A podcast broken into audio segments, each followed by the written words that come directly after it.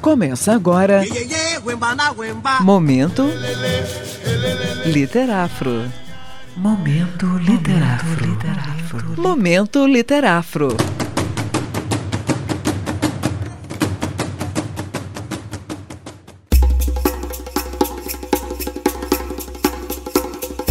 Bom dia.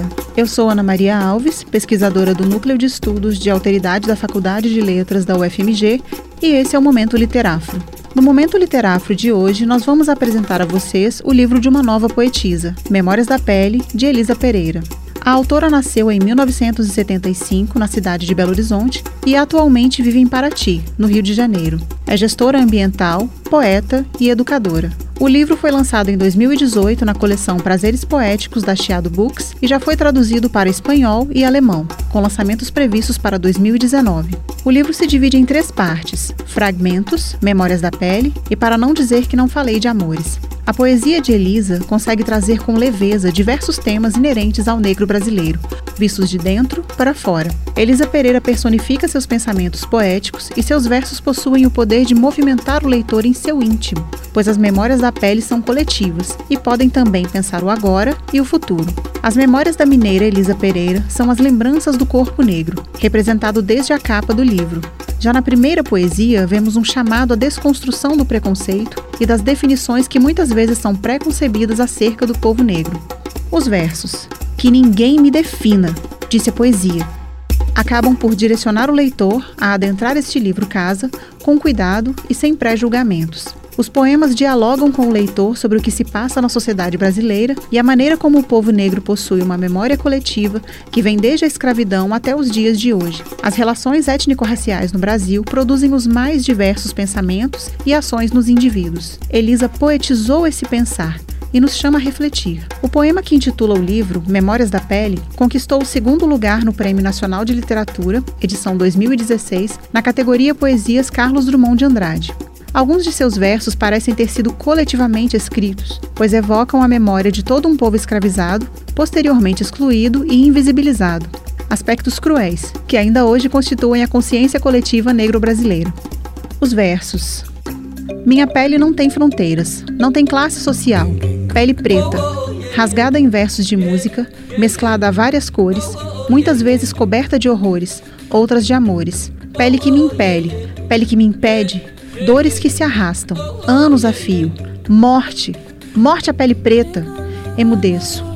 Não cresço, não subo, só desço. Pele que carrego na pele, feito tatuagem. Pele viva, pele nua, pele crua. Vejo minha pele nas estatísticas dos jornais, na lista de cadáveres, no resultado das caçadas diárias nos morros. Minha pele esticada no asfalto, diante das câmeras de TV. Pele que confunde a noite e no escuro exala dores. Elisa Pereira. A fala sobre o ser social, seus pensamentos sobre si mesmo e sobre o mundo que o considera e decide como interagir com ele a partir da cor de sua pele são latentes no poema. Os versos remetem à escravidão quando falam em caçada nos morros, onde a caça mudou apenas de endereço. A partir da pele e suas memórias, o poema toca nas dores negras que persistem na sociedade, como as marcas dos açoites e dos selos de mercadoria, que nos dias atuais latejam em seus descendentes e, devido aos mais variados preconceitos, perduram na alma e refratam na superfície dos seus, ou seja, a raça e a cor. Retomando os primeiros versos do livro, esses pedem que não se limite ou defina a poesia, e os escritos de Elisa não devem mesmo ser definidos, pois ao mesmo tempo em que protestam e mostram situações desagradáveis vividas pelo povo negro, são ricos em beleza, essência e transcendência do ser que carrega em si a liberdade e a força da sua ancestralidade negra. Os versos: Sei que desço, feito lágrimas no rosto de criança. Meu destino é desaguar no oceano mostram a transcendência do ser e existir negro, que pensa, decide e faz o destino. Os versos: Eis que é chegada a hora. O melhor tempo é agora. A vida te chama para fora. Voe! São um clamor à liberdade. E que tal aceitar esse convite?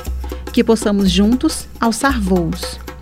Mais informações sobre o livro e sua autora você pode encontrar no portal Literafro em www.letras.ufmg.br literafro. Meu nome é Ana Maria Alves e esse foi o Momento Literafro de hoje. Estaremos de volta toda quarta-feira, às 8h15. Você ouviu Momento Literafro. Momento Literafro. Momento Literafro.